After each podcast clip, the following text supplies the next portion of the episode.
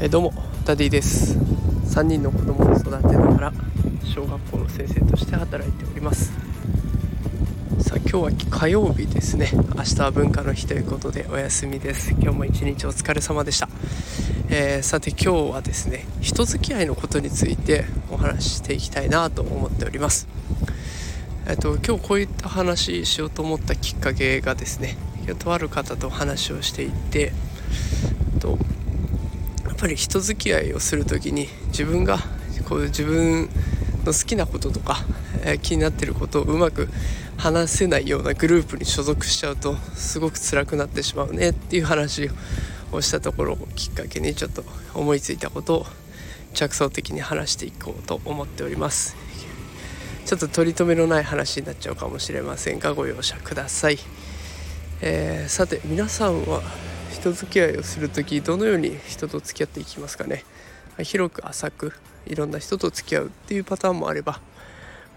えっと、狭く深く特定の人と深く付き合うっていう付き合い方もあると思います。で私はどっちかっていうとこう広く浅くというかあといろんな人とこう調和を取りながら接するのが得意なタイプなのでそういった人付き合いをしていっておりますでこれどっちがいいとか悪いとかっていうのはないと思っているのでどちらもねいい面があるしまあ私もやっているとどっちかっていうとこう深く付き合うっていうのもいいなと思う時もたくさんあるのでまあそれはその人に合った方法でいいのかなと思うんですけれども私みたいなタイプの人って結構いると思うんですよね。これ自分を貫くっていうよりも周りの人と合わせる。そういったタイプの人はいろんな仮面を用意していると思います。で、えっと、仮面っていうのはこう家族に見せる顔と友達と見せる顔は違ったりとかあと学校で言えば学校の先生に見せる顔がまた違ったりとか習い事で見せる顔が違ったりとかいろんな仮面を付け替えながら生活をしているんじゃないかなと思います。で私その仮面をつけるってこともそんなに否定的には思ってないしむしろ仮面をつけることでその人が楽になるっていうこともたくさんあると思うのでそれについても私自身も体験しているからすごく肯定的に捉えています。だから誰の前でも同じように過ごしていきなさいとか誰先生の前だからいい子になるんじゃないとかっていうねあのお叱りとかたまに聞きますけど、うん、それは難しいんじゃないかなと思いながら聞いています。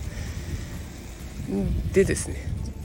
今日お伝えしたいなと思ったことはこの仮面の種類を選び間違えると結構辛くなるよねっていう話をしたくてでいろんな人と皆さん付き合ってると思うんですけど中には合わないなという人もいると思います。でそこに合わせようとするとこう自分の中でフィットしない仮面をつけてるような歪んだ形の仮面をつけてなんとか無理やりそこに言おうとする合わせようとするっていう自分が出てきます。そうすると体に不調が出てきたりとかそこに行く前に精神的に落ち込んでしまったりとかっていうことが出てくるので体にフィットしない仮面をつけないといけないところはできれば逃げるとか避けるとかまあそつなくこうあまり関わらないようにするとかそういったことをやっていかないといけないんだよなというふうな気がしました。よく自分らしくいましょうとか言われますけどなんか私みたいなタイプだと自分らしいって何なんだろうなってよく考えるんですけれどもそういうのが分かんないよ自分らしさって何だろうな分かんないなっていう人はその自分にフィットするかどうか自分がそこにいて辛くないかどうかっていうのを基準に